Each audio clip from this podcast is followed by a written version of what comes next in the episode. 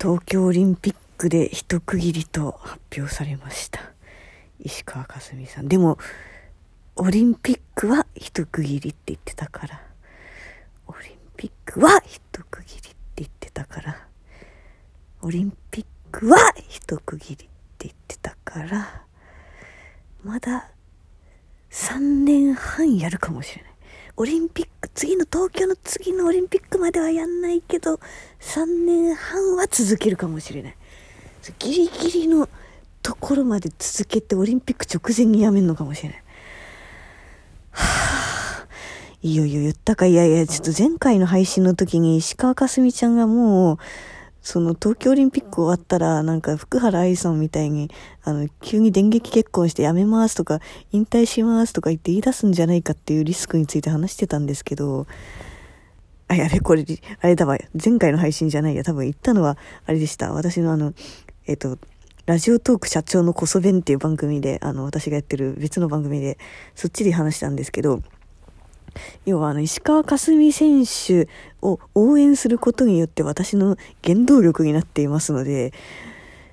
あの、石川選手がもし引退した後、まあ、引退した後すらも応援し続けますけど、でもなんかなんでしょう、あの、例えば福原愛選手ので言うと、まあ、インスタのストーリーズ見て、かわいい、あ、こんな美味しいね、あの、タピオカ作ったんだね、すごいね、とか、あの、あ、アイラちゃん可愛くなったらもう大きくなってとかね、そういうあの、応援の仕方にはなりますけど、やいや、もちろん応援するんですよ。応援するっていう大前提のもと、やっぱり石川選手のね、あの、プレーの見どころはやっぱり、あの、自分を信じて楽しく試合しているときに、もうそれが、現れてるんですよね。こう、形となって現れてるんですよ。で、しかもこう挽回劇が多いじゃないですか、彼女は。挽回、とにかくもう、ね、もう、万事休すみたいな、そんなタイミングですら、あの、例えば何 ?3 対0の10対7みたいな時からそっから挽回して勝ったりとかしちゃうじゃないですか、彼女は。本当に諦めずにやり抜くことだなっていうのをあの、石川選手からいつも刺激を与えられていてですね。そんな彼女が、だから、え、あのね、まあ、前回、前々回、前々回かな、前々回の時話しましたけど、ちょっとこの1年本当に大変だったんです。世界選手権3位だったところからスタートして、2019年の1月に。まあ、そこから2019年のその、ドイツドイツオープンですかね？ぐらいからその結構格下の選手も負けてしまっててで卓球ってその世界ランクっていうのはその優勝したら何ポイント準優勝したら何ポイントっていうのが各大会で決まっていてそのポイントが何ポイント貯まったかで決まるんですね。で言うとだからその準々決勝とかまでの間に敗退しちゃうともうポイントもらえないわけですよ。まあ、そして結構ポイントもらえないねあの大会が続いてしまって、で、えー、2019年11月時点で、まあ、世界ランクは国内だと伊藤美誠選手がトップ。で、次いで平野美宇選手。その次が石川選手っていう風になってしまったので、このままだと、まあ、東京五輪のシングルス2名には選ばれないっていう段階だったところから、まあ、そこから、それも挽回ですよね、だからね。まあ、挽回したわけですけれども。で、やっぱり、あの、見ました、この前、テレ東のね、あの、プレイヤーズですよね。五輪出場選手が、まあ、決まって、そう3人っていうふうに決まった時に、まあ、その3人の選手たちのこう、まあ、背景というところがドキュメンタリーであの放送されたんですけれども、石川選手がおっしゃってたの、リラちゃんがね、ちょっと私さ、リラちゃんの存在、そんな本当に卓球好きな人くらいじゃないと知らないと思ってたから、あの、私の配信名、あの、石川佳純激推しネームリラタンにしてたんだけど、あの、それリラタンっていうのは、それ石川リラさんから撮ってますと。ごめんなさい。本当に勝手に名前を使って。で、リラちゃんは、あの、エリートアカデミー、石川選手の妹さんで、エリートアカデミーとかにも通ってたぐらい、本当に卓球全然強いんですよ。強いし、あの、代表的な選手ではありましたけど、その、えー、オリンピックを目指すとかっていう道には行かずに、大学に、えー、帝京から青学に進学して、青学の卓球部の出生とかをやってるんですよね。で、もう、そのプレイヤー見て初めて私も知ったんですけど、石川リラ選手も、もう引退するんですね、その、あれを、現役を。というのを決めて現役引退したのかな、もう。現役引退決めて、もう私はお姉さんのためにサポートに徹するとかって言って、ここ1年間はもうその、霞選手の、もうあの世界の大会に全部ついてって、もうその、練習相手ももちろんしてますけど、サポートですよ。いろいろ、料理作ってあげてんだって、だから、その何、体、筋肉のつくというか、栄養バランスのいい料理をリラさんが作ったりとか、ドリンクを作ったりとか、ボール拾いしたりとかそういうの全部リラさんが、いや、すごいですよね。だってエリートアカデミー通うレベルの超トップ選手ですよ、なんなら。がさ、霞選手についてんだよね。すごい、すごいことですよ。でね、あの、リラさんが頑張らなくていいよっていうのを結構言ってたみたいなんですよ。で、石川選手はもちろん、その、が、頑張ってるのは当たり前なところではあって、で、頑張らなくていいよって結構、まあ、受験生とかに対しても使われることはあると思うんですけど、あの、勝たないければならない、か、勝つ、勝ちたいなという思い以上に、勝たないと終わってしまうっていう、その切羽詰まった感じっていうのが非常にプレーにも表れていたっていうのを妹さんの視点で見ていて、で、もう頑張るのやめなよみたいな。頑張らないでいいよ。常にだから全然そんな怒ったりとかしない。説教とかももちろんしなくて、もうずっとずっともう笑顔でただサポートして、頑張らなくていいよお姉さんそのままでみたいな風にずっと言って、てもうなんかほんと、あれは泣けたわ。そうだ、それで石川選手はもう楽しむって本当に初心に戻ったんですよね。その髪も黒くしましたけど、あれ、ね、なんか石川選手、小学生の頃から結構、あの、天才肌で、なんか試合楽しんでるうちにあっという間に優勝しちゃったみたいな感じ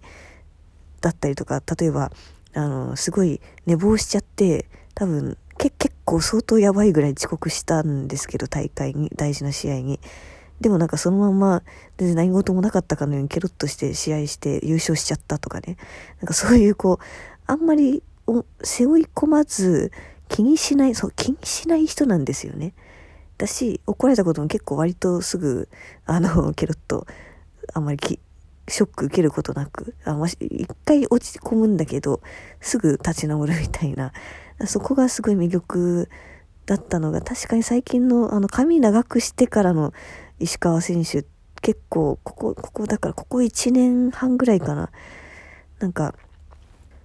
あんま無邪気さみたいなところよりもずっとこう険しくって、ずっとまあ、うんとね、あの、今の若い選手が台頭したことによって、あの、実際適齢ぐらいの年齢なんですけど、なんか、すごい圧倒的年上みたいな見え方にもなるし、なんかそういうところもあってなのかな、その先輩がいないとかっていうところもあるかもしれないですけどね、選手の中にね。まあ、すごいこう、肩肘張った感じには確かになってたのかもしれないですけどね。まあ、で、そこを、こう、リラさん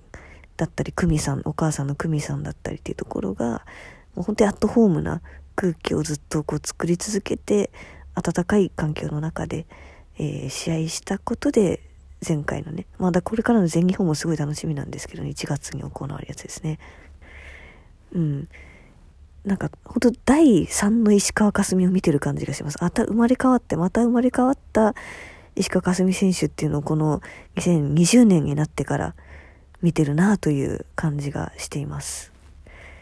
最初の佳純選手は、まあ、ロンドンオリンピックまでの佳純選手ですかね。こう、とにかく最年少、常に最年少で、最年少なのにエースで、もうとにかく全力でこう無邪気にあの、攻めて攻めて、使ったことない技も使って攻めて、挑戦的なプレーをして、もう、トントントンと上に行っちゃうみたいな、そんな勢いのある、無邪気な石川選手が第一の石川選手で、まあ、第二の石川選手だなと思ったのは、やっぱりリオ五輪のあたりですかね。まあ、あの、福原選手がなかなか振るわなか、振るわなかったというか、まあ、エッジボールとかそういう風に見舞われたかつ足も怪我してしまったみたいな時に、そうですね、福原選手の不調を一番助けたのは石川選手の功績だったかなと思うので、そのなんか先輩を超えて、こう圧倒的に引っ張っていくみたいな、なんか無邪気にというよりも、なんか本当に先輩をも超えてリードしていくみたいな、そんな本当頼もしい選手っていうのが第2の石川選手で、本当にこのずっとその頼もしい石川選手っていうのがここ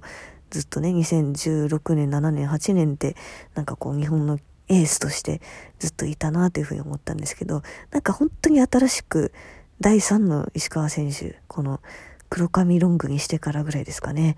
12月からかな。そのやっぱり平野選手に勝った時から、もう勝ちに行くとかよりも、もう楽しむ。私は卓球が好きで、こう、小学校2年生の時に卓球を始めて家を卓球場にされてしまうくらいのめり込んで、卓球一筋でなんかここまで来たんだなっていうところの、その原点というかこう原石のね、霞選手が持ってた、そのダイヤモンドの原石の部分がこうどんどん磨かれてったわけなんですけど、一番中心にある光がこう、ピカッとね、今、石川選手のプレーの外にこうこぼれているなというふうに見えています。だから本当にオリンピックが、そのね、あの光がね、オリンピックの金メダルになったらいいなと思っています。ちょっと今のうちにマジでファンレター送んなきゃ、マジでこれ東京五輪終わったらそれで東京五輪で一区切りとか言ってたから、ちょっと本当に送んなきゃね、ファンレター送ろう。ふぅ。ということで、えー、これから1月全日本選手権あります。まあ、あの、どうなるかわからないですけれども、一喜一憂すらも楽しんでもらえたらいいなと思います。頑張って、あ、いや、頑張らなくていいよ。